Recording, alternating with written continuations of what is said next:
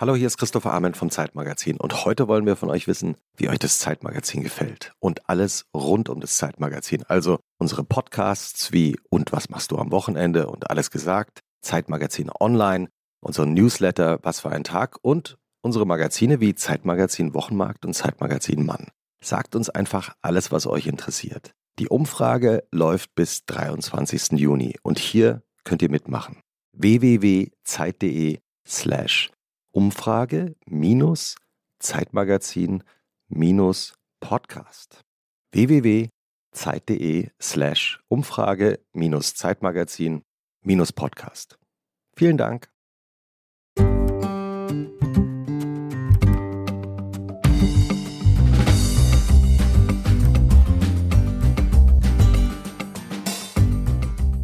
Und was machst du am Wochenende? Hier ist der Podcast von Zeit Online und Zeitmagazin für die zwei kürzesten Tage der Woche.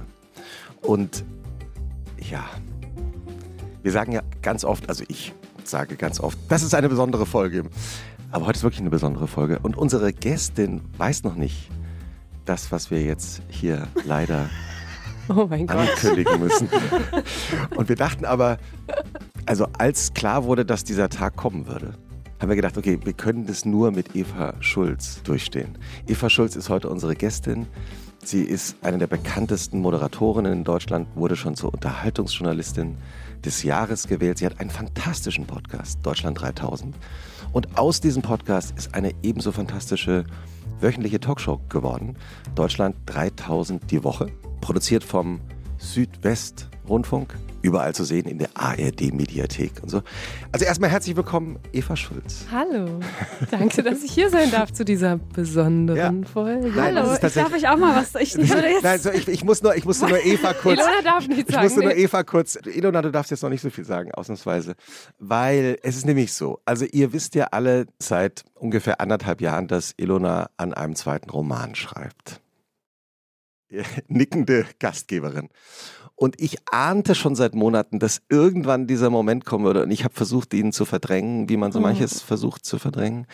Dass Ilona bei einem unserer Spaziergänge nach den Aufnahmen zu mir kommen würde und sagen, ich habe das jetzt wirklich genau nochmal überlegt, aber ich muss diesen Roman jetzt fertig schreiben. Ich muss mich darauf wirklich konzentrieren. Es tut mir, ich muss, ich kann, ich schaffe es, es geht nicht mehr. Oh nein. Ja. Soll ich es jetzt sagen? Ja. Ich habe nachgerechnet. Dass, ich muss jetzt Schrift stellen.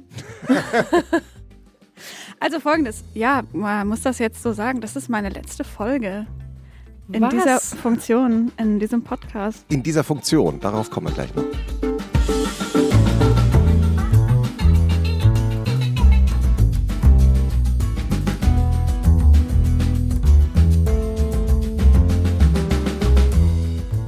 Das war die Stimme von Christoph Arment, Editorial Director des Zeitmagazins, Co-Host dieses Podcasts und ein mir sehr liebgewordener Co-Moderator und Partner in diesem wilden Ritt. Und das ist natürlich die Stimme das von bin ich. der Schriftstellerin, Radiomoderatorin, Musikerin, Tausendsasser und zweiter Roman, jetzt leider wirklich schreibende Ilona. Genau so ist es jetzt leider wirklich. Ich ziehe mich ein bisschen zurück aus meinen öffentlichen Ämtern und versuche dieses jetzt schon seit Monaten angedrohte Buch fertig zu schreiben.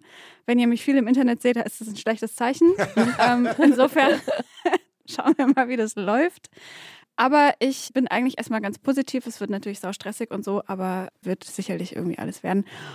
Und vor allem muss ich mich bedanken bei verschiedenen Leuten. Jetzt kommt eine lange Liste. Ich bedanke mich bei allen ZuhörerInnen, die diese ganze Experience von Stunde 1 an mitgetragen und mitgewertschätzt haben. Ich bedanke mich für alle netten Mails und Zuschriften und DMs und IRL live überbrachten Komplimente für den Podcast. Hat mich sehr gefreut und geschoben, wie man so schön sagt.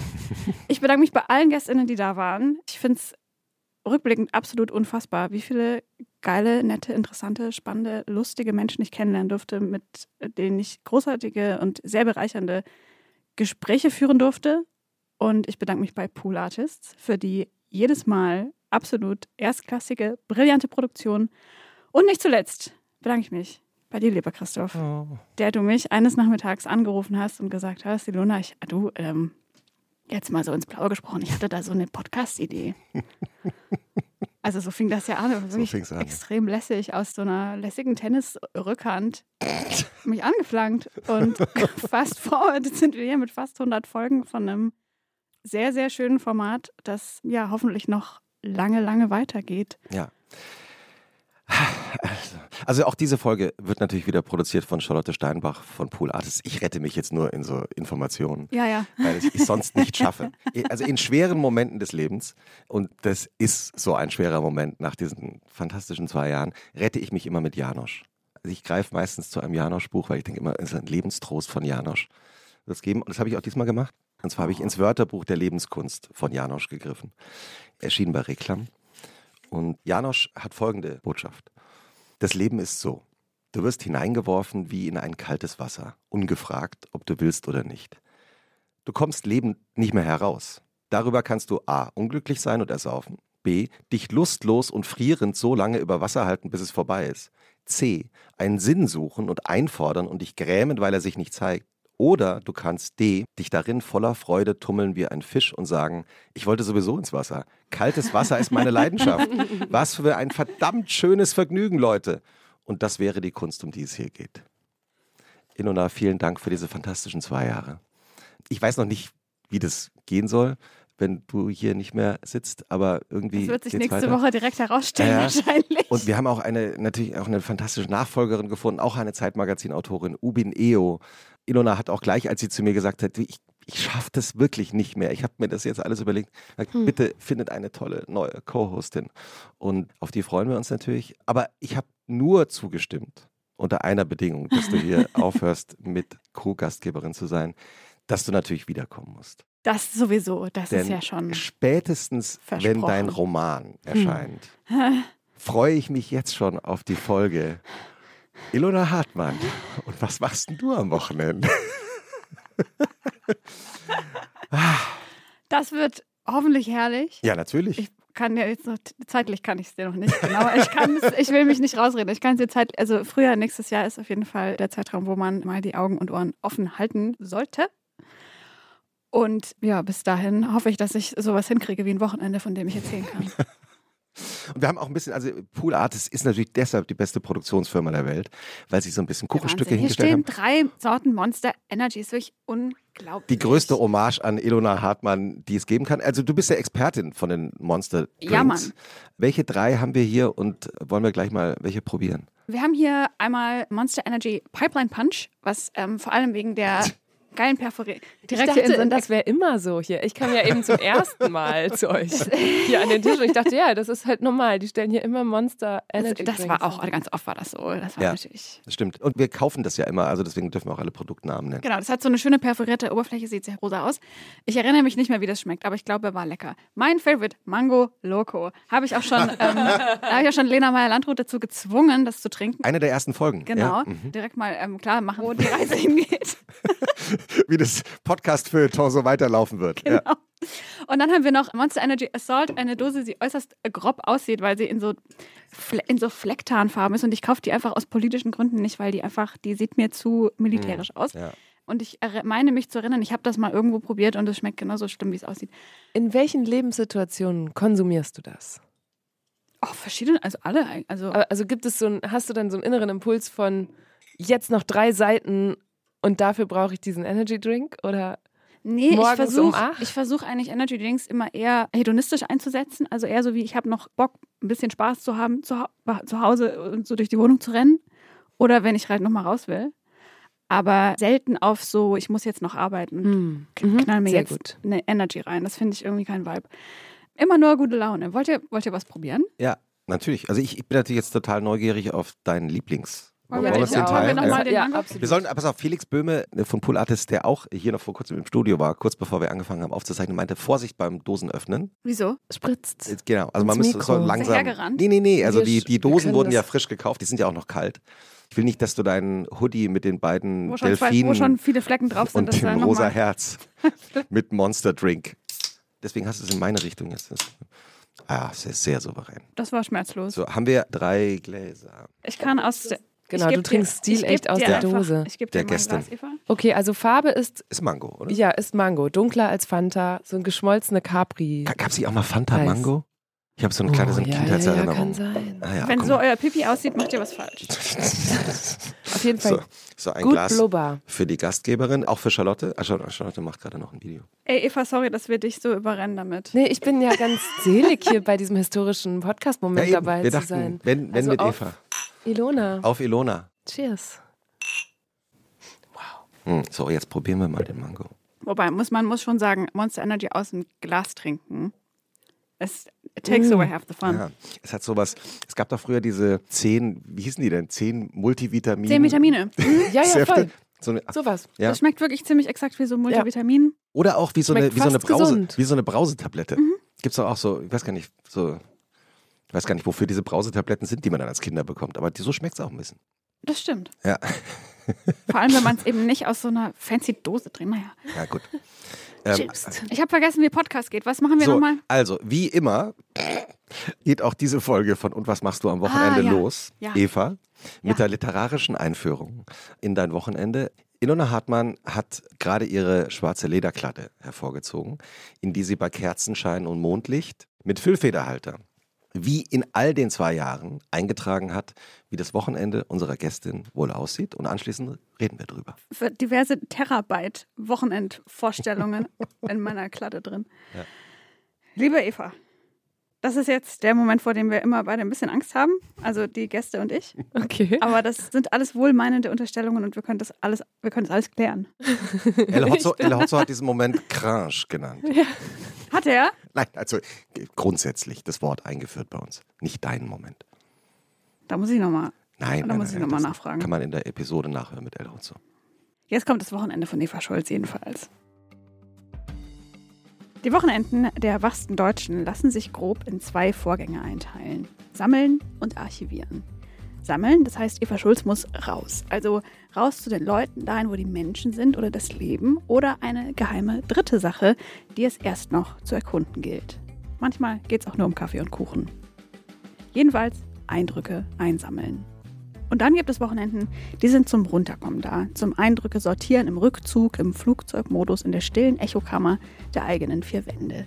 Eva Schulz bügelt dann die Netzhaut für den nächsten Einsatz, Fenster auf Kipp, Hirnhälften zum Lüften rausgehängt. Wie schön. So ist das, oder? Du hast sehr schöne Bilder dafür gefunden. Ja, ich fühle mich tatsächlich Auch so ein bisschen eklig leider, sorry, das passiert mir Die manchmal. gebügelte Netzhaut. Ich bügel ja tatsächlich auch Klamotten. Aber es ist sehr nah dran, weil ich auch gerade beim dir zuhören nochmal gemerkt habe, ja, ich habe vor einigen Monaten realisiert, es funktioniert nur, wenn ich einen Tag in der Woche habe, an dem ich keine Menschen sehe. Ja. Obwohl die mir so Freude bereiten. Und Ja. obwohl ich da so viel draus ziehe, aber es muss sich dann hinten nochmal einmal alles einsortieren. Mhm. Das hast du sehr gut getroffen. Das, Vielen Dank. Wie kommst du darauf oder wie denkst du dir Absolut das? unbestechliche Das frage ich Menschen. mich auch seit zwei Absolut Jahren. unbestechliche Menschen Wie macht sie das? Wie schafft sie das? Ja, ich weiß nicht, ist auch Gefühl. und es ist total spannend. Also jetzt kann ich ja mal so ein bisschen nostalgisch werden. Bei ganz vielen GästInnen weiß ich wirklich nicht, wie die entspannen und kann mir das gar nicht vorstellen, wie die in irgendeinen Modus Mhm. kommen von Ja. wie kommt ihr von der Zimmerdecke wieder auf den Boden in eurem Lifestyle oder in Ja. eurem Beruf oder Ja. wie auch immer.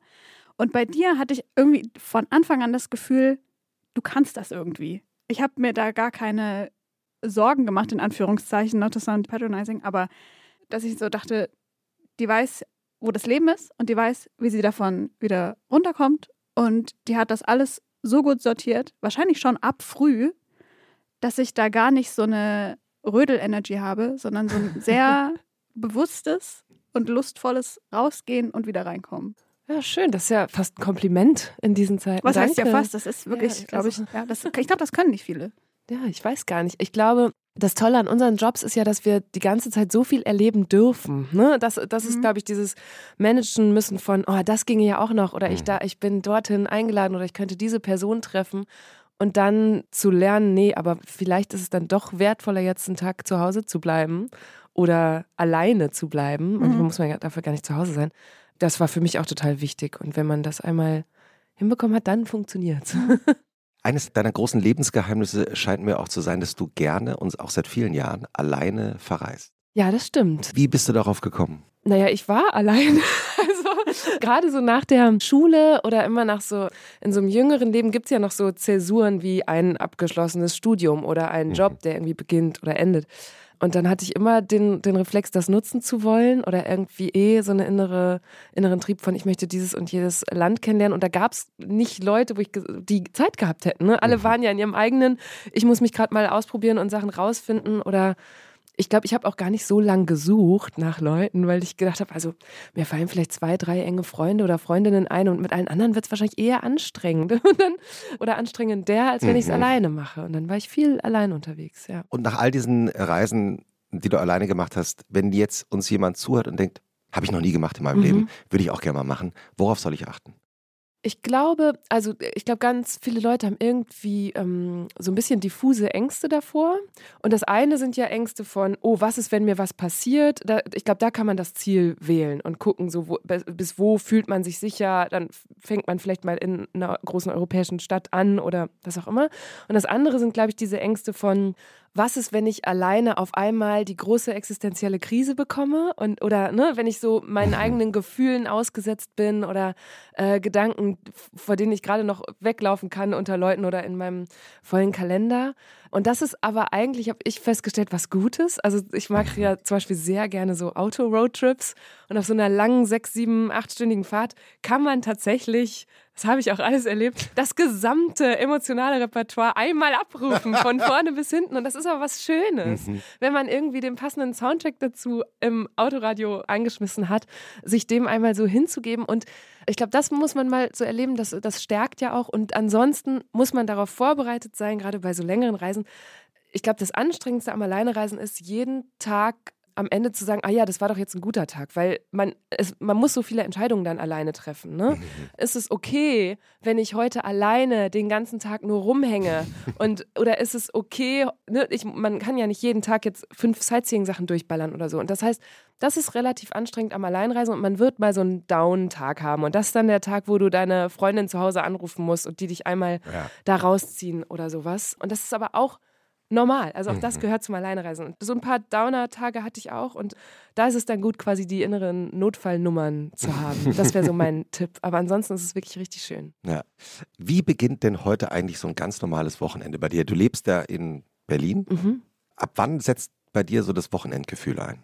Boah, Im besten Fall schon Freitagabends, ne? dass man so denkt, okay, geil, morgen, ich habe ja seit ein paar Wochen, wenigen Monaten jetzt eine neue Show. Das heißt, nach viel alleine und Homeoffice-Pandemiejahren bin ich jetzt wieder so in ein größeres Team eingebettet. Und für mich bedeutet der Freitagabend so, okay, ab jetzt bin ich gerade niemandem mehr gegenüber verantwortlich. Ich muss nichts mehr abliefern, keine Nachricht mehr beantworten oder noch irgendwas erledigen, sondern jetzt ist hier das gestalte ich jetzt wieder alleine. Eva-Time. Ja, Eva-Time oder Wochenend-Time, da fadet man so rein. Und jetzt bin ich vor wenigen Wochen auch noch umgezogen. Das heißt, ein normales Wochenende gerade bedeutet bei mir, ausräumen, einräumen, Kisten angucken und auch rumschieben und noch nicht sicher sein. Und das, ähm, ja, das ist gerade so ein bisschen das, wofür Wochenende und so, ne, da geht gerade so ein bisschen Erholungszeit immer für drauf. Leider. Ich finde, nach einem Umzug, wenn ja dann immer noch so wahnsinnig viele unausgepackte mhm. Umzugskartons mhm. in der Wohnung stehen, das ist aber auch ein magischer Moment. Ja. Kann Stress auch verursachen, aber ich finde es eben auch toll, weil man irgendwie denkt, man, das, hier beginnt was Neues.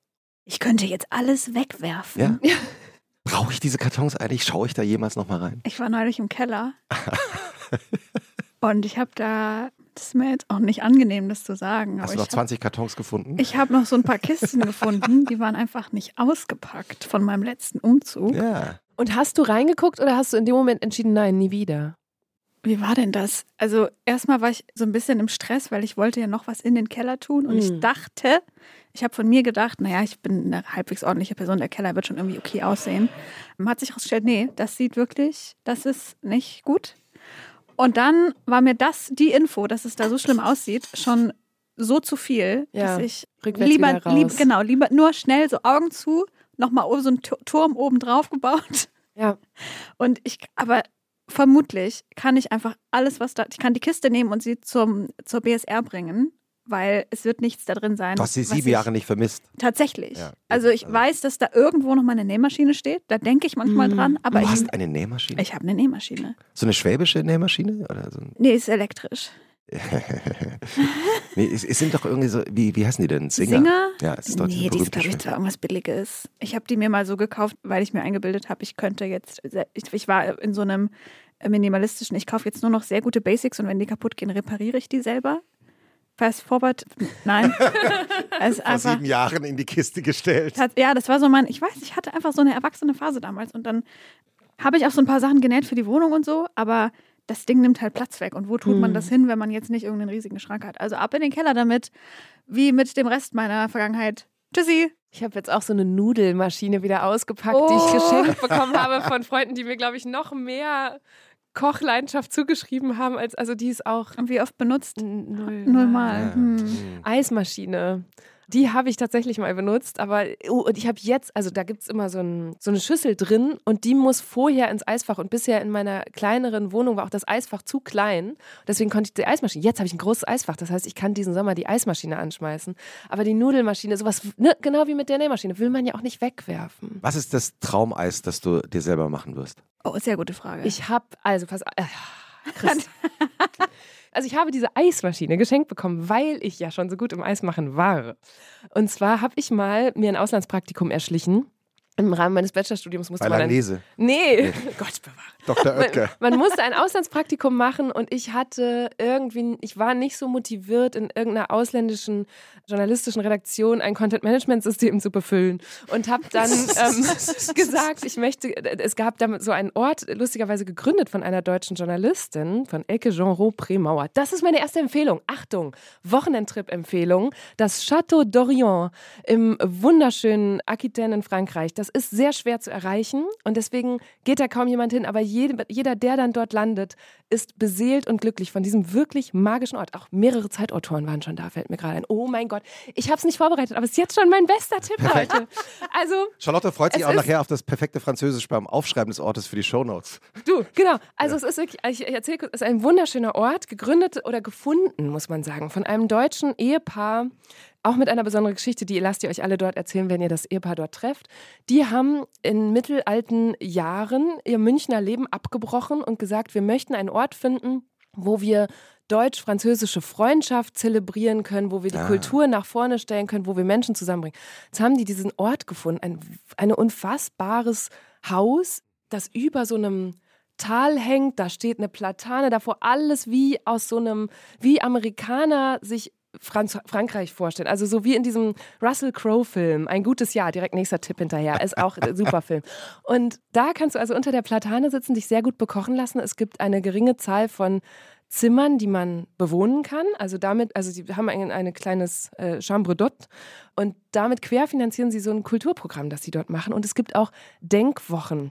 Du kannst dort, also über das Jahr verteilt gibt es so acht, neun verschiedene Wochen, so eine Art Seminarwochen für Leute, die sagen, ich gehe nicht mehr zur Uni, aber ich hätte gern trotzdem mal wieder so eine intellektuelle Druckbetankung. Und da kannst du dort hingehen und dich da einbuchen. Und dann kommen so Menschen und geben eine Woche lang Seminare oder du liest mit denen oder machst Kunst oder oder oder. Und da habe ich einfach mein Auslandspraktikum gemacht, Ja. was natürlich toll ist, weil ich habe Zimmer gemacht, ich habe in der Küche geholfen, ich habe den Social Media Konzept hingeschrieben und hatte den besten, romantischsten, tollsten Frankreich-Sommer. Und ich habe sehr viel Eis gemacht. Und Entschuldigung, jetzt kommt die lange Klammer. Nein, nein, nein, wir, Ähm, haben ja Zeit. Ich habe dann so eine Art After-Eight-Eis gemacht, denn neben Ah, diesem ich Haus. liebe After Eight. Neben diesem Ich, das ist wirklich, das ist der peinlichste Geschmack meines Lebens. Aber es ist absolut einer meiner Lieblingsgeschmäcker. Es ist aber After auch- Eight, I mean, Es ist genau, schon das Supermarkt-Dessert ist ja richtig gut, weil es irgendwie hinbekommt, immer kalt zu sein, egal wo du es lagerst. Und als Eis, wenn du neben dem Haus ein Minzefeld hast, wo du dann quasi so mit offen, mit vollen Minzearmen wieder in die Küche kommst und sagst, Eva Schulz macht gerade volle ja, Minzearme. wirklich volle Minzearme vor. Es ist wie so eine Yoga-Position. Und dann musste man also in der frischen französischen Milch diese Minze ganz lange einkochen. Das heißt, du hattest so eine super Minzemilch und die hast du dann in die Eismaschine gegeben und dann da noch Schokolade so reingedrizzelt und es war ein gutes Eis. Und das werde ich, also das Problem ist, so viel Minze auf einen Arm, das kriegst du in keinem Supermarkt, aber das würde ich gerne diesen Sommer wieder machen mit meinem großen Eisfach und meiner wiedergefundenen Eismaschine. Alle Berliner Supermärkte freuen sich jetzt schon auf die leer gekauften Minzregale, weil Eva Vielleicht muss ich das selber kultivieren, die Minze. Eis gemacht hat. Ja, After Eight ist wirklich so ein. So Oder natürlich, Alternative könnte man auch so ein Monster Juiced Eis für Ilona machen. Also Guck mal, wenn jetzt ich, hast du dieses Geräusch, ich habe ich in zwei Jahren noch nie gehört von Ilona. Das war so ganz tief. das stimmt nicht. Das habe ich schon richtig oft gemacht, wenn es um uns geht. Nein. Ähm, die, meine, meine meiner Lieblingssorten ist, ich will jetzt hier wirklich nicht viel Werbung machen für dieses Produkt, aber wirklich gut finde ich Iced Peach. Das ohne Kohlensäure, das schmeckt einfach nur wie Eistee. Das sehe ich. Das sehe ich als als Sorbet. Sorbet. Genau. Chips Cola, Wir sind uns einig. hat man früher gesagt.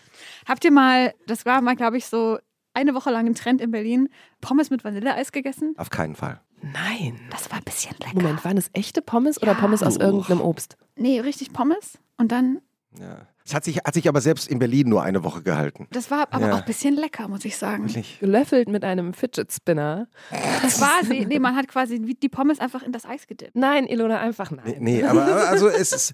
Ist mir gerade eingefallen. Ja, nee, das, also wunderbar zum Erzählen. Eine Ja. schöne Anekdote. Eine schöne Der Anekdote. Anekdoten-Podcast. Naja. Mhm. Also das heißt, du hast viele Kisten zu Hause Ja. jetzt gerade. Wie beginnt dann so ein Freitagabend? Freitagabend beginnt mit Leugnung. Also ich, da mache ich doch nichts mehr, Christoph. Da komme ich nach Hause, freue mich, dass ich im besten aber- Fall eine erfolgreiche Woche mit zwei guten Sendungen hatte und denke mir so, nö, also Belohnung ist das alles jetzt nicht zu tun. Ja, richtig, aber was heißt dann nichts mal?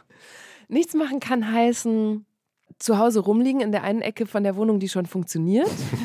ähm, es kann aber auch heißen, und das ist ja jetzt so das Tolle, dass das gerade wieder so langsam geht, das Wetter einen wieder rauszieht. Ne? Also ich habe eben auch auf dem Weg hierhin gedacht, ja, die letzten Wochenenden bei mir waren alle so grau, langweilig, arbeitsam. Und ich finde gut, dass jetzt, dass wir wieder dieses Frühlingswetter Ja. haben, das die ganze Zeit sagt, nee, du musst jetzt raus, lass alles andere liegen und die Kisten sind auch im nächsten Winter noch da. Und deswegen würde ich wahrscheinlich Freitagabends äh, versuchen, Freunde zu aktivieren, rauszugehen und was nicht, viel, nicht so Aufregendes, aber Schönes mit denen zu machen. Ja, was ist nicht so aufregend und schön, aber doch schön? Toll essen oder das Fahrrad einsammeln, das ich tatsächlich in einem anderen Kiez neulich aus Versehen habe stehen lassen und dann verbindet man das mit einem guten Spaziergang oder sowas. Und ist nicht geklaut worden. Ja, hoffentlich nicht. Ach so, du weißt es noch. Habe ich schon hinter mir. Das, mein aktuelles Fahrrad wurde schon mal geklaut und habe ich drei Monate später wiedergefunden. Nee, es war. Wie Der, wiedergefunden? ja, so hat man ja. Ja, also. Ich kann euch das gerne erzählen. Jetzt habt Ja, ihr klar. gefragt. Ja. Ich habe im, im vergangenen November ist mein Fahrrad geklaut worden.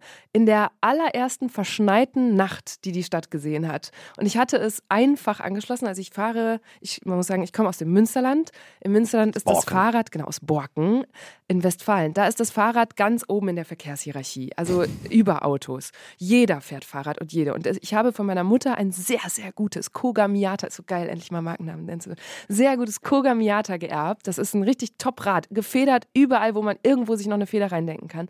Aber es ist kein Rad, das in Berlin geklaut wird. Weil niemand sieht, dass das ein gutes Rad ist. Es ist kein Fixie, es ist kein Hipster-Fahrrad. Menschen haben sich darüber schon lustig gemacht, bevor sie drauf saßen und dann haben sie es verstanden. Und dieses Fahrrad hat also so auch klassisch Münsterland so ein Speichenschloss. Also das so Ah, fest ja. installiert ist, dass du nur so durch. Und natürlich wie sich das für unsere Großstadt gehört, mache ich normalerweise auch noch einen Kettenschluss drumherum. Das habe ich in dieser Schneenacht vernachlässigt. Ich habe es nur mit dem Speichenschloss angeschlossen. Am nächsten Morgen war es weg und ich entsprechend entsetzt. Und dann habe ich der Versicherung gemeldet. Dann habe ich sehr viel Geld von der Versicherung bekommen und war positiv überrascht. Und habe aber. Danke, noch- Mama. ja, genau, danke Mama, danke Versicherung. Und dann weiß noch, dann war irgendwie Weihnachten und im neuen Jahr, weiß ich noch, habe ich gesagt, oh, ich habe jetzt hier diese, diese Show und auch noch einen Podcast und das, das Leben ist schon so voll. Und jetzt muss ich mich auch noch mit Recherche beschäftigen, was eigentlich ein gutes Fahrrad ist. Das Hast du Problem deine hatte Mutter ich ja angerufen? nie. Oder? Ja, doch, die hätte Ja. dann wahrscheinlich mir jetzt zu E-Bikes geraten. Weil sie inzwischen in dieser Lebensphase angekommen ist. Nee, und es ist natürlich, also das ist auch ein schweres Fahrrad. Das ist nicht das ideale Stadtfahrrad. Es ist das ideale Wochenendfahrrad. Aber also das heißt, ich habe getrauert und war überfordert mit dieser Herausforderung von mir, ein neues Rad suchen und habe auch das wieder so ein bisschen vor mir hergeschoben. Dann habe ich eine Situation gehabt, eben so Winter. Ich saß in der lausigen Wohnung und dachte, ich habe heute und mich seit drei Tagen nicht bewegt. Ich müsste jetzt noch mal rausgehen. Draußen ist es nicht besonders einladend. Was mache ich? Ich gehe raus und rufe meine Mutter an. Weil dann weiß ich, ich bin noch eine Stunde am Telefon und kann nicht mehr hoch, weil im Treppenhaus hat man kein Netz. Sind eure, so habe ich mich eure Telefonate immer eine Stunde? Ja, wenn man sich länger nicht gehört hat, Ja. dann so. Und das ist auch schön. Also ich telefoniere gerne mit meiner Mama. Und dann bin ich also da in, durch diesen dunklen Berliner Kiez spaziert, nass, kalt, Winter, so. Und auf einmal, nach so ungefähr 45 Minuten mit meiner Mutter, und ich war schon wieder eingebogen in Richtung zu Hause, sehe ich aus dem Augenwinkel dieses Fahrrad. Und es lehnte an einem, Nein. doch, es lehnte, es ist ein Berliner Märchen. Es lehnte an einem Zaun, an einem Kanal, wo ich es niemals abgestellt hätte. Und wo man auch normalerweise Fahrräder nicht gut hinstellen kann. Und es lehnte da und es hatte so, es war so ein bisschen ramponiert, es hatte seinen Ständer verloren, der Korb war eingedrückt, aber das verdammte Speichenschloss war noch abgeschlossen. Und ich glaube, dass dieser Dieb oder die Diebin oder die Diebe entweder es im besoffenen Kopf um ein paar Ecken getragen haben und dann wieder abgeworfen oder dass sie festgestellt haben, Mist, das ist ja gar nicht nicht abgeschlossen und wir werfen es hier wieder aus unserem Bulli raus und dass wir es reingeworfen hatten. Oder, oder, ich kenne die Geschichte nicht, ich rätsle bis heute, aber es ist wieder da. Unglaublich. Und Versicherungsmitarbeiterin und ich sind gleichermaßen sehr glücklich gewesen. und jetzt fahre ich wieder auf dem Kogamiata durch meine Wochenenden. Herrlich. Wie beginnt denn so ein Samstagmorgen dann in der neuen Wohnung gerade? Zu früh? Wachst du früh immer auf? Was? Ja, ich habe so eine innere Uhr, die auch vor Wochenenden keinen Halt macht. Und Nenne die nackten Fakten. Wann wachst du auf? Immer. Gleich. meistens um sieben. Ja. Und am Wochenende ist es so, dann möchte ich wieder einschlafen, kann das nicht so gut und habe in den letzten Wochen es gut geschafft, dann einfach zu sagen, Gönnung, ähm, ich lese jetzt halt eine Stunde und dann bin ich wieder müde und schlafe nochmal ein. Und das ist richtig, also es tatsächlich, hat sich herausgestellt als sehr gut, weil ich so wieder in so einen Leserhythmus gefunden habe, weil ich weiß nicht, wie das bei euch ist, ob ihr so Dauerleser und Leserinnen seid, aber ich fall manchmal raus. Ich habe ein Buch angefangen, es ist nicht so gut, ich traue mich noch nicht, es abzubrechen. Das heißt aber, dann suche ich mir auch nicht die Zeit, es weiterzulesen und zack, lese ich nicht mehr und bin für Wochen und Monate keine Leserin mehr. Welches Buch ist so schön, dass man am Samstagmorgen eine Stunde äh, von sieben bis acht damit verbringen kann, um dann anschließend nochmal einzuschlafen? Der Autor, der mich da tatsächlich wieder hingebracht hat mit seinem Erstling, ist Frederik Schwilden, Mhm. der Toxic Man veröffentlicht hat. Und ich war auf einmal wieder so in der Popliteratur angekommen. Das hat gut funktioniert, weil ich irgendwie wissen wollte, wie das weitergeht. Er hat eine sehr schöne Beschreibung einer Party bei Jens Spahn zu Pandemiezeiten in dieses Buch reingeflochten, die so plastisch ist, dass man die ganze Zeit denkt, okay, war er jetzt vielleicht doch tatsächlich wirklich da? Weil es ist natürlich ein Roman. Ja, es ist ein Roman und das habe ich gern gelesen. Und jetzt gerade ist es Eva Kessler, äh, nicht Eva, Verena Kessler, die ein Buch geschrieben hat, das Eva heißt, vor dem ich also nicht. Also da, da kannst du nicht dran vorbei. Es hat auch ein wunderschönes Cover, das ich mir als Natürlich. Poster wünsche natürlich. Und das ist ein ganz tolles Buch über Mutterschaft und irgendwie sehr modern. Ich habe das Gefühl, es ist genau zum richtigen Zeitpunkt, weil sie aus vier verschiedenen Perspektiven, also vier verschiedene Protagonistinnen auf Mutterschaft blickt. Und das lese ich gerade sehr, sehr gerne. Das passt gut morgens rein. Ilona, hast du auch einen Tipp dabei? Ich habe, und das ist auch ein Buch-Slash-Newsletter-Tipp. Aha. Und zwar, ich muss ein bisschen ausholen. Das ist jetzt kein ganzes Berlin-Märchen, aber es hat auf jeden Fall Berlin-Bezug. Einer meiner ehemaligen Chefs aus der Werbeagentur hat mir ein Buch empfohlen, das ich, äh, von einer Frau, die er irgendwie über Ecken kannte, die mal irgendwie in Berlin gelebt hat, eine Zeit, die aber schon wieder weg war. Und weil er wusste, ich schreibe ein Buch und es geht so um Väter und er meinte, ja, lies mal das, das war gut, das hat mir gut gefallen, das ist auch irgendwie so eine ganz interessante Geschichte.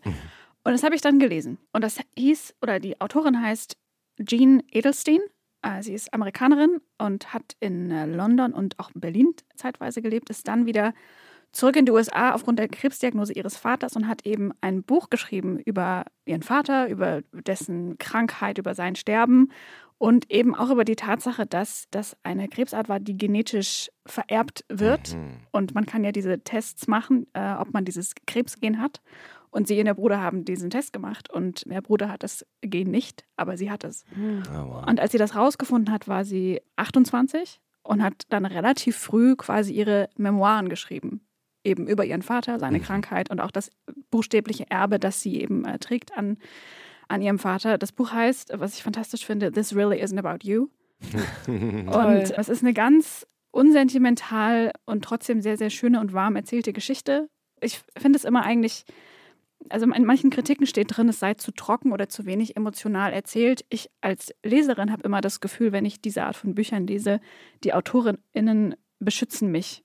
Also sie Mhm. erzählen mir die Geschichte auf Mhm. eine Art, die ich tragen kann, Mhm. weil sie das schon verarbeitet und soweit Ja. äh, ja, erträglich guter gemacht Punkt. haben. Deswegen finde ich das sehr gut gelöst und überhaupt nicht emotionslos. Also man mer- merkt aus diesen Zeilen schon heraus, wie viel Leben da passieren musste, damit sie die schreiben kann. Ja, schön. Und Weißt du, wie es ihr geht heute? äh, genau, das ist jetzt der zweite Punkt. Sie schreibt nicht beruflich. Also das eine Buch war jetzt quasi so das eine, was sie gemacht hat. Ich glaube, sie arbeitet irgendwo in der, äh, mittlerweile wohnt sie wieder in New York, in der Tech-Industrie, wenn ich es richtig im Kopf habe. Aber sie hat eben einen Newsletter, von dem ich gerade vergessen habe, wie er heißt. Auf jeden Fall, wenn man sucht, äh, Hannah Jean Edelstein Newsletter, Schreiben wir in die Shownotes. kommt man auf jeden Fall zu ihr. Und das ist quasi so ein bisschen die, ihr, ihr eines literarisches Outlet. Und es sind mehr so Essays, auch völlig unregelmäßig, aber jedes Mal, und das ist mir wirklich aufgefallen, jedes Mal, wenn ich von ihr Post habe, in Anführungszeichen, freue ich mich, weil sie so kleine, Ja, schön. kleine Vignetten aus ihrem Alltag mit ihren Kindern und aus ihrem Leben und Denken so schreibt. Und ich glaube einfach, weil ich mag, wie sie auf die Welt guckt, freue ich mich immer, diese paar kurzen Zeilen oder Absätze zu lesen und finde das eigentlich irgendwie rund und gut. Und ich freue mich immer. Seid ihr denn, Christoph, du bist ja auch Newsletter-Autor und ich habe, äh, kennt ihr dieses schlechte Gewissen, das mit dem vollen Newsletter-Posteingang verbunden ist, wo sich die immer ansammeln und dann irgend, das ist ja auch tatsächlich auch so eine Wochenendtätigkeit, wo man denkt, okay, jetzt mal in ein, zwei Stunden diese ganzen Newsletter Mhm. weglesen, die man unter Ja. der Woche nicht schafft. Lesetipp ist tatsächlich, also bei einem täglichen Newsletter sage ich als Autor eines täglichen Newsletters, man muss die gar nicht am selben Tag immer lesen. Ah, Großes, großes Lesegeheimnis, Ah, ja. die sind auch alle so kurz, also was für ein Tag ne, vom Zeitmagazin.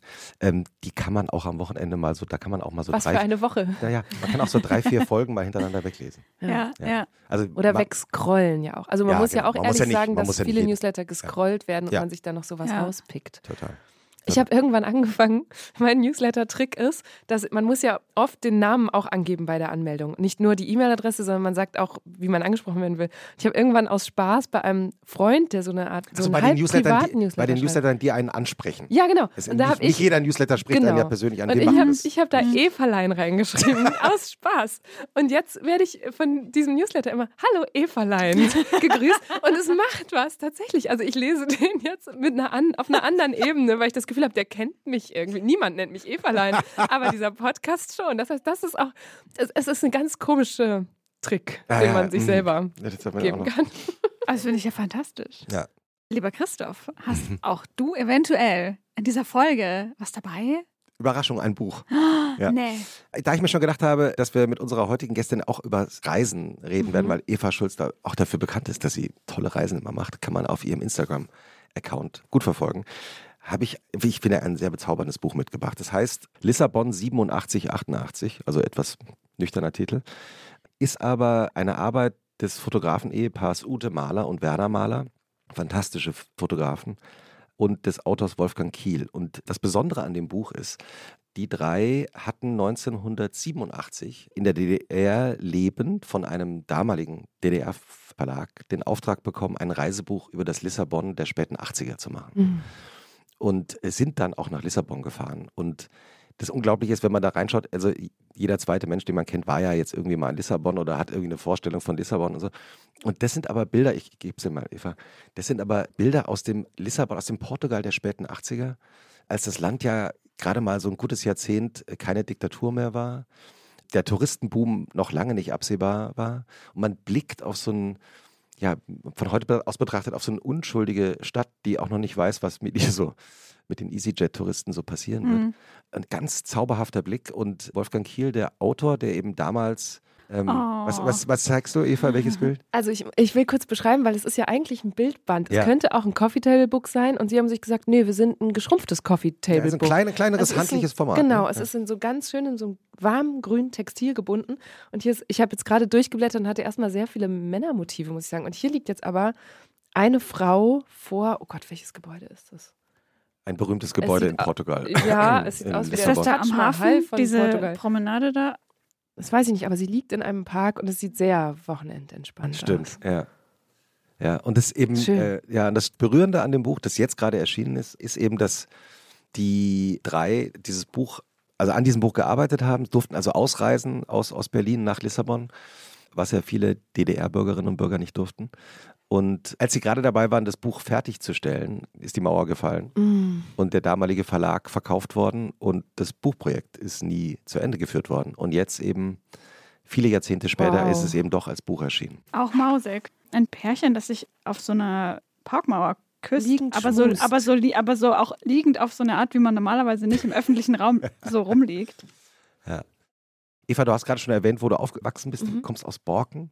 Wie waren eigentlich die Wochenenden deiner Kindheit? Ähm, also man muss sich Borken vorstellen, das ist ein Endbahnhof kurz vor der holländischen Grenze, eine kleine Kreisstadt, von der sich alle fragen, warum nicht das benachbarte Bocholt die Kreisstadt geworden ist.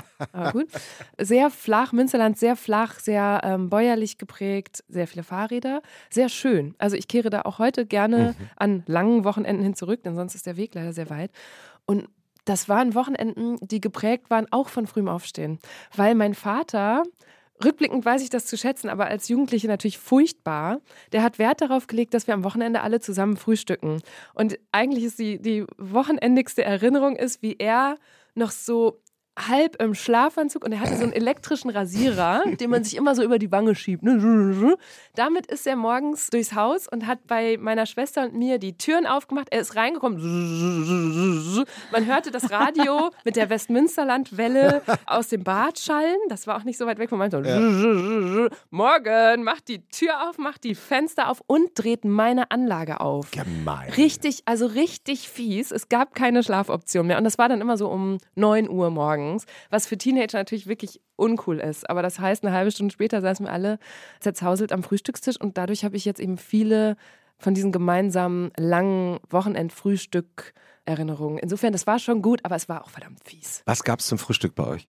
Frische Brötchen von Ingenhorst. Mhm. Dafür ist meine Mutter durch die halbe Stadt gefahren, weil die die, halb, die besten Brötchen hatten. Und meine Lieblingsbrötchen waren die Milchbrötchen. Ah, ja, habe ich auch gern gegessen. Und hat sich deine Mutter auch immer beschwert, dass sie immer gefahren ist und nicht dein Vater? Weil das hatten wir bei El Hotzo das Thema. Da ja, hat sich sein Vater immer beschwert, dass er immer gefahren ist, aber dann doch immer gerne gefahren ist. Ja, ich bin gar nicht sicher, ob nicht er manchmal auch gefahren ist, aber ich glaube, es war schon meistens. Ich glaube, da haben sie sich ein bisschen aufgeteilt, aber okay. es war tatsächlich so was Klassisches. So, meine Mutter war schon die, die immer den Tisch gedeckt hat. Ja. Da meine ich mich sehr genau dran zu erinnern. Und dann hatte ich eine kleine Schwester, die immer am Tisch saß und sagte, was machen wir heute? also die wirklich jeden Samstag sagte, was machen wir denn jetzt heute? Und dann musste immer eine Attraktion passieren, so. Was sind denn so die Attraktionen im Borken und Umgebung? Da im Borken ist jetzt, da gibt es den Pröpstingsee. Das ist ein Naherholungsgebiet, das tatsächlich in den letzten Jahren auch sehr aufgewertet wurde. Ich glaube, da kann man echt mal ganz gut hinfahren. Mhm. Ansonsten werden viele Fahrradtouren gemacht, so Gaststätten, die dann so ein bisschen draußen liegen. Auch äh, tatsächlich alles sehr schön. Und für alles Weitere muss man fahren. Also da, äh, jede Stadt ist eine Stunde weit weg. Essen, Düsseldorf, Münster, alles eine Stunde weit weg. Holland eine halbe Stunde. Da geht, äh, zum Beispiel kannst du in Winterswijk auf den Markt fahren für Kaffee und die haben so sehr so große frittiertes Gebäck, das da sehr bekannt ist. Und wenn du also in Winterswijk auf dem Wochenmarkt bist, ist, hörst du zur Hälfte Deutsch und zur Hälfte Holländisch, weil die ganzen Münsterländer da über die Grenze kommen auf diesen schönen Markt. Ich finde es immer so interessant, weil ich bin in der Mitte von ja. Deutschland aufgewachsen und überhaupt nicht an der Grenze. Und mich fasziniert es immer, Menschen, die an der Grenze aufgewachsen mhm. sind, die aus meiner Sicht immer ein anderes Verhältnis auch zu Europa haben ja. und auch zu anderen Sprachen und auch vielleicht auch zu Deutschland sogar. Ist, äh, geht dir das auch so? Ja, total. Ich habe auch an vielen Grenzorten gelebt. Ich habe ja auch am Bodensee studiert mit der permanenten Drei-Länder-Grenze aus Schweiz und Österreich, die sehr präsent war. Ich habe in Israel gelebt, immer sehr nah an, an mhm. Grenzen mhm. und in Grenzgebieten. Und ich glaube, dass das wirklich was mit einem macht und dass es einem auch. Also ich liebe zum Beispiel bis heute die holländische Sprache. Ich freue mich über gelbe Kennzeichen. Und das ist alles so, man lernt so diese kleinen kulturellen Unterschiede total zu schätzen und mhm. daran Freude zu haben, Und die überhaupt zu beobachten. Du kochst gerne, habe ich schon rausgehört, ne? Auch das in Phasen, wie mit dem Lesen. Mhm. Also ich bin äh, tatsächlich, ich kann da rausfallen aus den Routinen und jetzt habe ich ja diese neue Küche mhm. und in, dem, in die muss ich noch reinfinden, die muss auch noch einsortiert werden. Sagen so. wir mal, die Küche ist einsortiert und ja. du kommst auf die Idee, drei, vier Freundinnen, Freunde äh, einzuladen zu einem Abendessen zu dir. Was würdest du kochen? Ich würde wahrscheinlich, wenn ich einen ambitionierten Tag hätte, würde ich ein Kochbuch von Stefan Paul raussuchen. Stefan Paul ist meiner Meinung nach einer der besten deutschen Kochbuchautoren. Und der hat zum Beispiel, oh Gott, das ist, das ist vergriffen, das hat er mir mal geschenkt, so ein Märchenkochbuch geschrieben. Wunderschön, unheimlich liebevoll. Da stehen tolle Rezepte drin und das sind immer so Sachen, das habe ich, ich koche generell gerne nach Rezept, weil ich finde, das sind so, wenn man das einmal macht, dann lernt man, oh, auch das kann man ja mit diesem Gewürz machen. Oder man kann ja auch mal eine Soße aus einer Zutat, die ich überhaupt nicht als eine Soßenzutat gesehen hätte, machen. Und dann, Pommes mit Eis. Ja, Pommes mit Eis im Zweifel. ähm, und wenn man das, das ist, ne, dann, dann, das verkürzt dann die Kreativitätswege. Also wenn du das einmal als Rezept gemacht hast, dann kommst du vielleicht beim nächsten Mal, wo du nur schnell was improvisierst, darauf, diese Zutat dahin zu improvisieren. Ein bisschen so, wie wenn du zum Beispiel in einer großen Stadt wie dieser hier Respekt hast vor Entfernung und dann gehst du den Weg einmal und er wird sofort kürzer in deiner Vorstellung, weil du ihn halt mal gemacht hast. Und so empfinde ich das auch mit Rezepten. Und da ist Stefan Paul, der hat auch das habe ich selbst noch nicht gekocht, aber bin daraus bekocht worden. So japanische Kochbücher geschrieben, richtig gut. Also der, den wow. einfach mal suchen. Er schreibt sich übrigens wie ich mit V äh, in der Mitte. Also Stefan mit V und äh, den mal zu suchen und einfach zu gucken. Stefan also mit er V. Hat, er hat eine Eva in seinem Stefan drin. Und da gibt's, es gibt viele gute Kochbücher von dem Mann. Das ist aber kein Pseudonym von dir. Nee, nee, aber ich habe dann von ihm, ich habe ihn irgendwann mal gefragt, ich bin kennengelernt und habe ihn gefragt, wie weiß man eigentlich als Kochbuchkäuferin, dass das ein gutes Kochbuch ist? Weil das sieht ah, ja immer ja. so toll aus, aber woher weiß ich, das sind auch gute Rezepte, da stimmen die Mengenangaben, das ist schwer. Dann habe ich das Wort gelingsicher gelernt. Also, dass man im Kochbuch Biss spricht man davon, es sind gelingsichere Rezepte. Ich weiß nicht mehr, was, wozu er mir geraten hat und seitdem halte ich mich einfach dran, dass ich nur seine Kochbücher kaufe. Und, aber die sind gelingsicher. Die Putte Eva in Stefan. Ja. ja. Nochmal kurz zurück zu deiner Kindheit und Jugend. Nimm mir so übrigens ein Stück Kuchen jetzt mal. Äh, unbedingt. Willst du auch, Eva? Ja, darf ich auch noch einen Kuchentipp unterbringen? Ja, Weil bitte. ich habe wirklich explizit nach deutschlandweiten Tipps gekramt innerlich. Ja, sehr gut. Und ich möchte bitte den Ort empfehlen, der mich selber zu Kuchen bekehrt hat. Ich habe die ersten 20 Jahre meines Lebens keinen Kuchen gegessen. Ich habe es auch nicht verstanden. Ich war eine No-Kuchen-Frau. Und dann habe ich ähm, wirklich, also ihr hättet diesen Teller und das sieht ja wirklich sehr anregend aus. Ihr hättet den vor mich hinstellen können. Heute giere ich schon seit einer halben Stunde drauf, wann, jetzt, wann ich jetzt diesen Streusel Ja, ich dachte, jetzt ist es, es ist es soweit. Ich wollte Ilona nicht unterbrechen. Ich dachte nur jetzt. Früher ich hier, weißt es du, Anlauf mit so einer journalistischen Frage. Nein, Nein, nein, nee, nein, ist nein. früher hätte Nein, es nein, kein ich bitte, bitte komm auf deine Frage zurück gleich. Dann Bitte. bin ich an den Bodensee gezogen, ins wundermittelschöne Friedrichshafen. Und in Friedrichshafen gibt es das Café Höpker. Ha. Und man muss wissen, also die Bodensee ist ja eine sehr touristische Region. Das Café Höpker kennen viele Touristen und Touristinnen nicht, weil das eben nicht so an der Bodenseepromenade ist, sondern man muss da so ein bisschen sich so eine Straße hochwursteln und die haben aber wenig Aussicht, aber einen wunderschönen Garten und sie haben perfekte Kuchen Oh. und die haben mich zu Kirschstreusel bekehrt und seitdem, also wirklich seitdem bin ich Kuchenesserin, davor nicht. Herrlich. Deswegen dorthin, wenn man am Bodensee ist. Schau mal, wir haben hier Bienenstich, wir haben, sind das Johannisbeeren, wir haben äh, Sieht so russischer aus. Zupfkuchen, Heidelbeeren, genau. Ich möchte Ähm, diese Fruchtstreusel-Sache. Ja, Ja. Fruchtstreusel. Die hier? Hier dies, Die hier. dies, da. Ja. Ja, das ist, das ist, ich Ah, das glaub, sieht aus ist wie ein Apfel, Apfelstreusel? Apfelstreuselkuchen. Ja, Das ist Ilona, okay. das darf ich dir. Ist das, ist das, ich glaube, das ist nicht russisch, russische, russische Russische Zupfkuchen, wie wir sieht hier so aus, sagen. Das sieht aus wie entweder Birne. Birne ist- Schokolade auch. Trau dich. Nee, von Birne bekomme ich eine Beschwerde, die ich Achso. jetzt nicht Auch aus. von der gekochten äh, Birne? Also, Test, ich teste Von das, Birne bekomme ich eine Beschwerde, ist auch sehr schön. ich, ähm, teste das einmal im Jahr, ob das noch so ist und ja. Ist das, was hast du, Eva? Ist das Apfel? Nee, was du Das hast, ist ist- das hier. Streusel, das schmeckt sehr gut. Ja. Vor allem, es hat so, das finde ich auch, das weiß ich sehr zu schätzen, wenn so einzelne, sehr große Streusel drauf sind. Das finde ich Stimmt. gut. Und nicht Ja. nur so kleine Krümelstreusel. Hier ist auch noch einer also ich abgefallen. probiere jetzt mal den auch direkt. Bienenstich. Das hat Puder, das, guck mal, das hier hat so einen viel dickeren Boden Mhm. und kein Puderzucker. Also der ist bestimmt saftiger. Ja, das ist der, den, Hier spricht den, die Expertin. den Die Eva genommen Streuselexpertin. Ilona, was war denn deine journalistische Frage, Weiß ich nicht mehr. bei der ich auch nein, das Nee, war ein Spaß. Oh, Ähm, Achtung, es hat so eine Creme. So eine Perfekt. Puddingcreme. Geil. Mhm. Ja, ich wollte Darauf habe ich Sicherheit. spekuliert.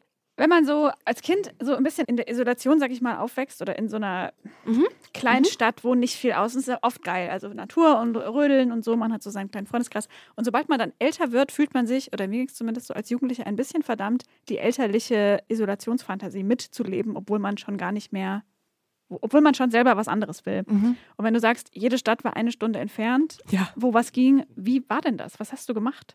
Mich ins Internet eingewählt. Also wirklich. Ne, ich bin ja Aha. Jahrgang 90, das heißt genau an dieser Grenze, wo man noch dieses Modem-Geräusch kennt. Und das hat mich wirklich gerettet. Mhm. Also ich hatte da Freunde und äh, das hat alles funktioniert, aber ich habe auch Interessen entwickelt. Da hätte ich auf meinem Schulhof niemanden getroffen, der diese Interesse geteilt hat. Und diese Leute habe ich im Internet gefunden. In der Zeit von Blogs und Beep World und Lycos und ICQ. Mhm. Und das, das hat mich, glaube ich, äh, gerettet. Das war richtig gut. Das war Ich, ich glaube, das ist ein großer Segen dieser Generation. Also Marina Weißband hat es auch mal erzählt, Mhm. die ja, glaube ich, zwei, drei Jahre älter ist als du. Genau die gleiche Lebenserfahrung als Teenager durchs Internet die Möglichkeit gehabt, Ja. mit anderen Menschen in Kontakt zu treten, die dieselben nerdigen, nischigen Interessen hatten wie man selbst. Ja. Mhm. Ja. Und du kannst auch, jetzt ist natürlich, jetzt, haben, wir, jetzt haben wir die Situation. Ja, das- ich wunderbar. Antwort. Essen, Essen im Podcast ist immer gut. Liebe Grüße an Ich habe vor ein paar Jahren für Deutschland 3000 eine Reportage gedreht darüber, wer sich heute eigentlich noch leisten kann, ein Haus zu bauen. Mhm. Und da waren wir in Niedersachsen, was dem Münsterland sehr ähnlich ist, äh, auf dem flachen Land. Und ich weiß noch, wie der Kameramann, also wir, hatten, wir haben so ein junges Paar getroffen, ich glaube, die waren Mitte, Ende, Ende 20 vermutlich. Und ich weiß noch, wie der Kameramann bei der Mittagspause zu mir sagte, krass, die sehen ja aus wie aus der Stadt. Und er meinte damit, dass sie so hip angezogen waren. Und da habe ich gesagt, ja klar, es gibt jetzt diese ganzen Online-Shops, die gab es, die kamen so gerade auf, als ich jugendlich war, aber ich glaube genau dahinter, dass man eben nicht mehr nach Düsseldorf oder Essen in die Einkaufszone fahren muss, einmal in einem halben Jahr, sondern dass man sich also du kannst durch das Internet auch auf dem Land an Trends ganz anders teilnehmen. Deswegen bin ich immer ganz vorsichtig, wenn es so um Unterschiede zwischen Stadt und Land geht, weil ich glaube, dass ganz viele von denen aufweichen und, Ja, und sich Punkt. anders vermischen. Und das fand ich schön dort zu beobachten. Mhm. Und das ist eben auch eine Generationsfrage. Weil ver- ist der Unterschied zwischen Stadt und Land bei 60-, 70-Jährigen im Lebensstil wahrscheinlich groß. Immer noch, aber eben bei 20- und 30-Jährigen und 15-Jährigen eben wahrscheinlich gar nicht mehr so groß. Ne? Der Sonntagmorgen, wachst du dann auch um, um sieben auf? Oder? Der innere Wecker, der interessiert sich nicht für Wochentage. Mm.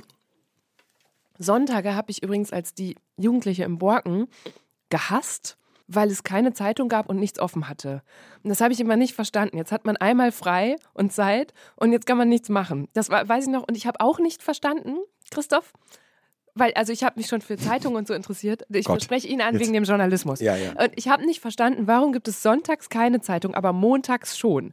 Also wenn sonntags niemand arbeitet Es und Zeit so- zu lesen hätte, Ja. dann könnte man da eine Zeitung rausbringen. Und jetzt müssen die Leute sonntags arbeiten, die montags wieder eine Zeitung erscheinen. Also das, Ja. das habe ich als Jugendliche hat sich mir das sehr lange nicht erschlossen Ja. und ich war mal richtig sauer. Ich meine, es gibt ja Zeitungen, die sonntags erscheinen, also in Berlin zum Beispiel der Tagesspiegel. Es gibt Mhm. noch andere Zeitungen, die sonntags erscheinen.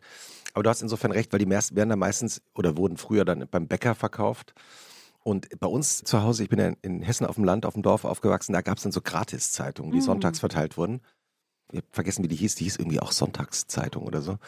Und die war sehr beliebt. Also die war natürlich beliebt, weil sie einfach nach Hause gebracht wurde und man, hat, man musste die nicht abonnieren. Ne? Die wurde so gratis verteilt.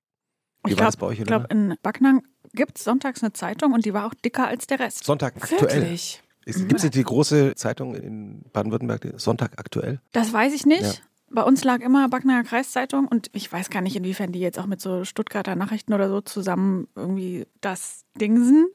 Auf jeden Fall war die Sonntagszeitung immer, war immer äh, dick. Ich glaube, die heißt Sonntag aktuell und liegt in Baden-Württemberg in ganz vielen Lokalzeitungen oder wird dann irgendwie Ja. so extra noch verteilt. Mhm. Hm, naja. Ja, im Borken war da ein bisschen Ebbe und das hat mich irgendwie immer gefuchst. Aber heute weiß ich den Sonntag sehr zu schätzen. Also dieses, es geht viel weniger. Als ich in Israel gelebt habe, hat mir mal jemand den Schabbat so erklärt, dass er gesagt hat, am Schabbes ist die Grundidee, dass der Mensch nicht auf die Welt einwirkt, sondern die Welt für 24 Stunden sich selbst bewegen lässt. Und wir als Gläubige oder fromme Juden und Jüdinnen tun dann nichts, was sie irgendwie in ihrem Sein beeinflussen könnte.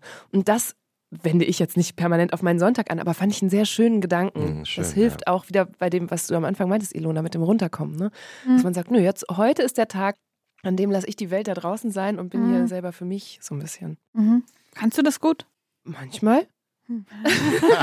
also es ist ja, ich glaube, dann gibt es ja solche Sonntage, wenn das der Sonntag ist, wo man sich kurz von der Menschheit erholen muss, dann ja. Oder es ist der Sonntag, wie du, das hast du ja eben so beschrieben, wo man dann rausgeht und sagt, okay, was machen wir heute? Und dann, ähm, dann Wie ist deine es kleine ein, Schwester. Genau, natürlich, es kommt ja nicht von ungefähr. Ja. Und dann ähm, möchte ich auch einen Ausflug machen und Hast eine du- Attraktion. Hast du dann, also ich meine, FOMO entsteht ja äh, genau dann, wenn man diese beiden Zustände verpasst, also wenn man sich verpasst Mhm. zwischen dem, wo, Mhm. man, wo man gerne wäre und wo man gerade ist. Mhm. Manchmal habe ich auch so zu Hause sein FOMO, wenn ich irgendwo bin Ja, und ja. mir denke, it's nice here, aber ich wäre jetzt wirklich viel lieber daheim. Hast du das oft und wenn ja, was hilft? Mm, Ich ah, finde ich äh, eine gute Beobachtung mit dem Zuhause-sein FOMO. Ich habe tatsächlich letztes Wochenende habe ich so einen guten polnischen gemacht.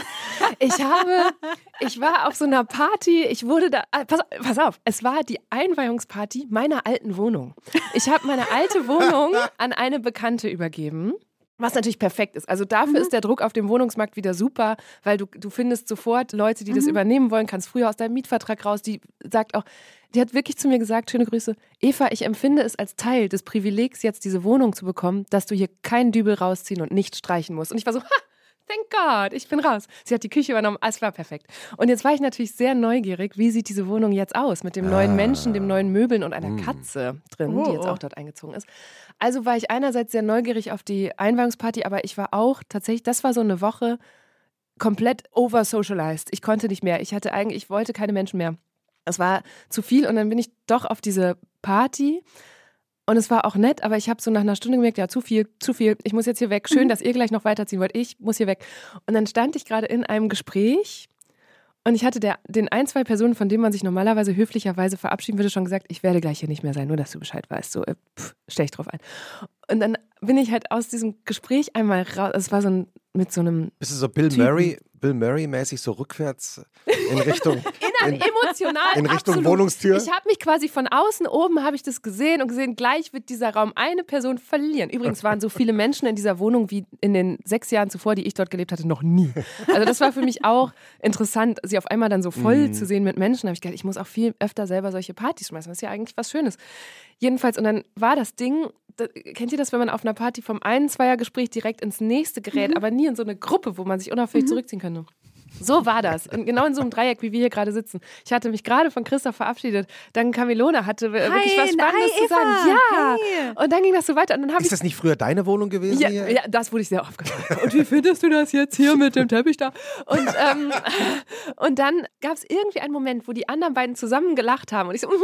und dann wumms, war ich rückwärts raus im Flur, habe noch meine Post, die sich dort ja auch stapelte, ähm, in meinen Mantel geslidet und bin einfach raus und hatte dann wirklich, ich wohne jetzt nicht so weit weg davon, ich hatte dann so einen, relativ, so einen längeren Fußweg und ich hatte aber die ganze Zeit so einen Soundtrack im Kopf von, hier laufe ich raus nach meinem perfekten Polnischen. Und zwar wie so eine Filmsequenz, weil es ist, glaube ich, wirklich erst sehr spät aufgefallen, dass ich weg war. Ich finde aber auch, das äh, ja, und ich finde es auch ein kleines Lebensgeheimnis, sich manchmal auf solchen, von solchen Partys auch einfach ohne großen Abschied zu verabschieden. Ja. Weil in dem Moment, wo man sich selber anfängt zu verabschieden, löst man dann auch bei anderen Ja, so eine Gehwelle. so eine Mhm, Gehwelle genau. aus. Und das Ja, will man ja man auf gar, beschädigt das ja, genau. Fest. Man will es Ja. ja auf gar keinen Fall. Man Ja. will ja, dass alle genau, alle anderen genauso Ja, ich, weiterfeiern. also, Mhm. ja, deswegen, das war eine gute Erfahrung. Ich werde das öfter so machen. Ich finde das, ich finde das ein schönes Plädoyer für den Polnischen. ja. Ilona, Ja. Oh. Was? zum letzten Mal darf ich dich Stimmt. fragen. Oh wow, es ist wirklich das letzte Mal. Du kannst keinen Polnischen machen jetzt. Nee, Aber du, dass wir doch, wir unterhalten uns kurz und du bist schnell Hinterm raus. Vorhang. dass wir doch immer eine Schlussfrage haben. So ist es. Oh, ich habe wirklich, ich habe echt so.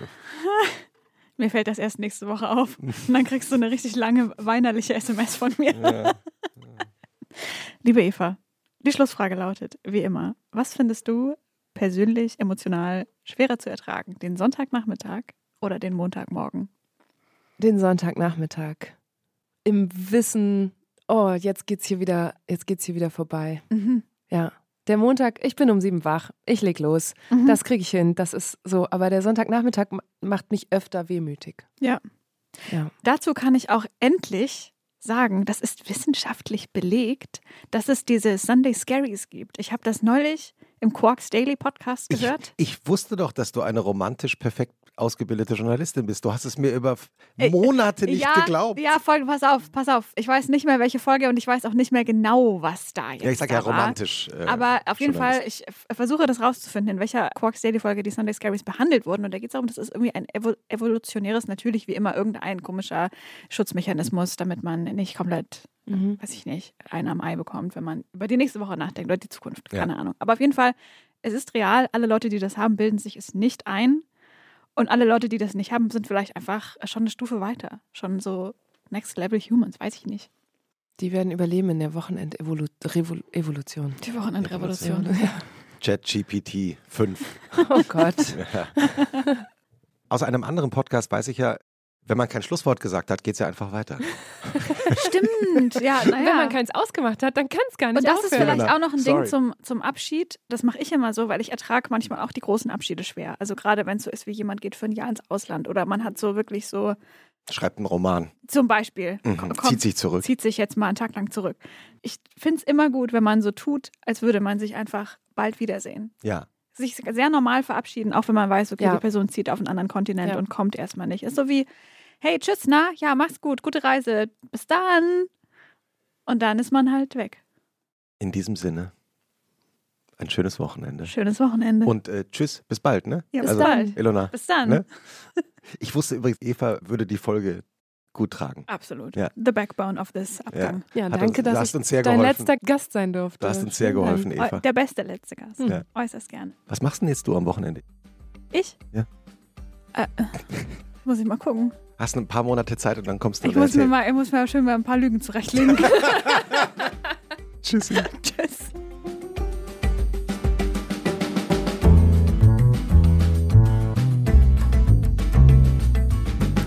Und was machst du am Wochenende?